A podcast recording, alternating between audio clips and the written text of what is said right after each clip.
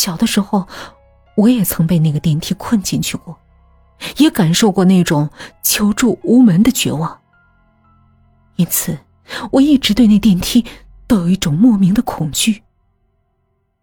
后来我搬家了，但我总能梦到那个楼和那部电梯。我也经常把那栋楼的事儿说给朋友听。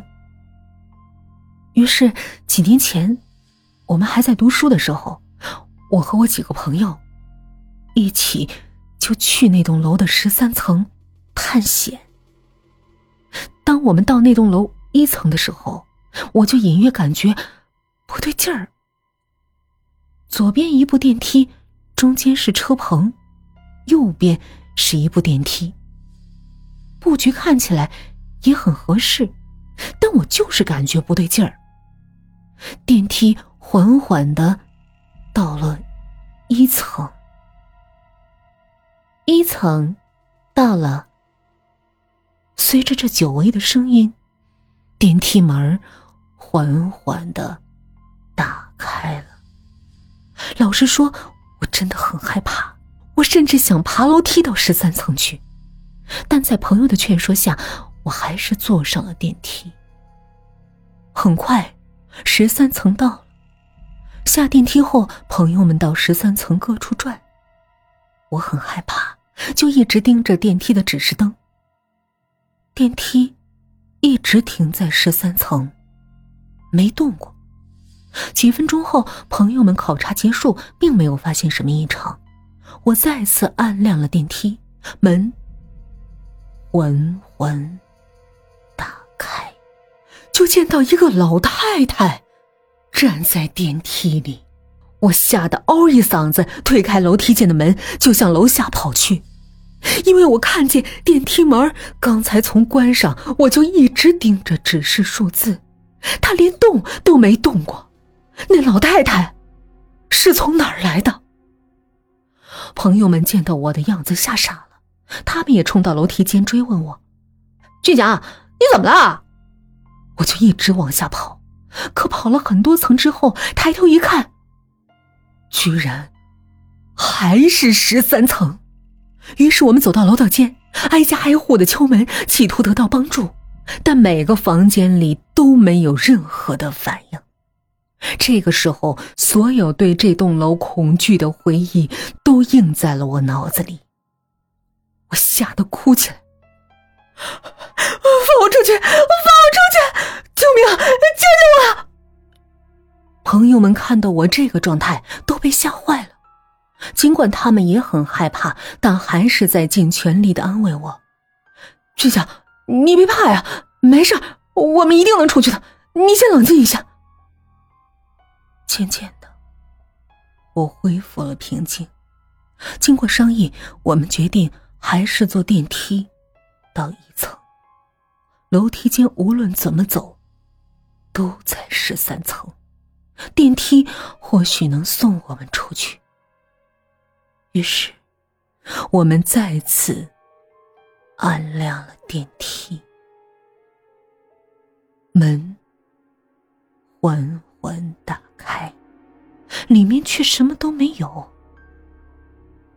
我们按亮了一层，电梯缓缓下行，很快到了，门缓缓打开。可是，我们还在十三层。我们再次关上电梯门，按亮了六层的按键。只要开门后不再是十三层，怎么都好。上帝保佑，不要再在十三层了。很快，门开了，一堵红色的墙堵在了电梯的门口，血红血红的一面墙，所有人吓得几乎都坐在了地上。我们又按了十三层的按钮。这个时候，我的朋友们也失去了耐心。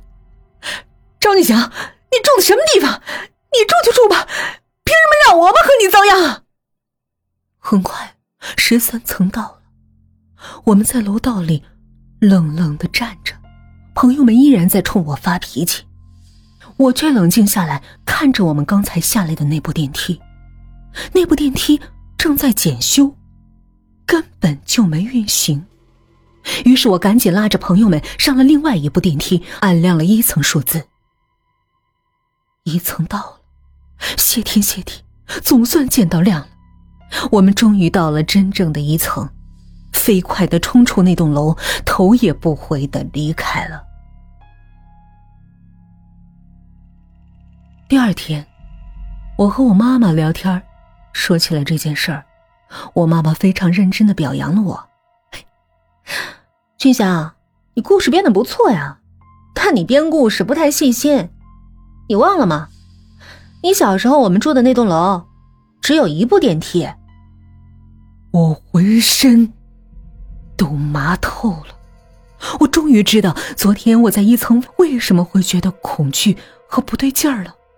因为楼的布局，左面是电梯，右面是车棚，根本没有第二部电梯。张雨楼听到这儿，嘴里的啤酒喷了出来。哎，对呀，我也想起我刚才为什么说起让我爸下楼来接我，我觉得不对劲儿了。我爸那栋楼也只有一部电梯，而那天。我却看到了两部电梯指示灯的亮光。这次换车俊祥，差点把嘴里的东西喷出来了。呃，你小子别闹啊！不会这么巧吧？你爸家住哪儿？你别告诉我和我小时候住的是一栋楼。磨坊北里十八号院吧？啊！我爸家真的住在磨坊北里十八号院。这时，雨楼的手机响起，是雨楼妈妈打来的电话。雨楼啊，我今天临时有点事儿，出差了，你到你爸那住一天吧。我这次差不多三天回家，照顾好自己啊。哎，妈妈，电话已经挂了。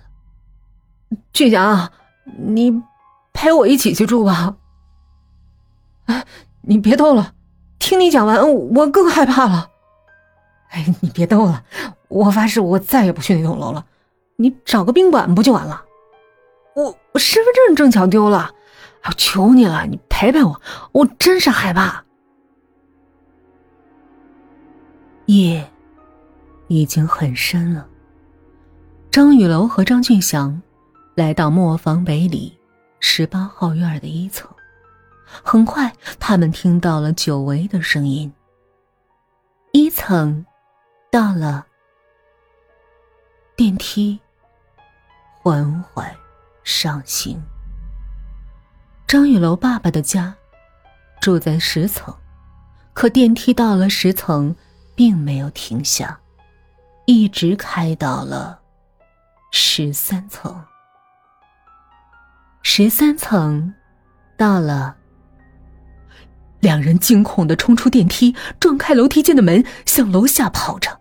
跑了三层之后，他们抬头望向数字牌儿，还是十三层。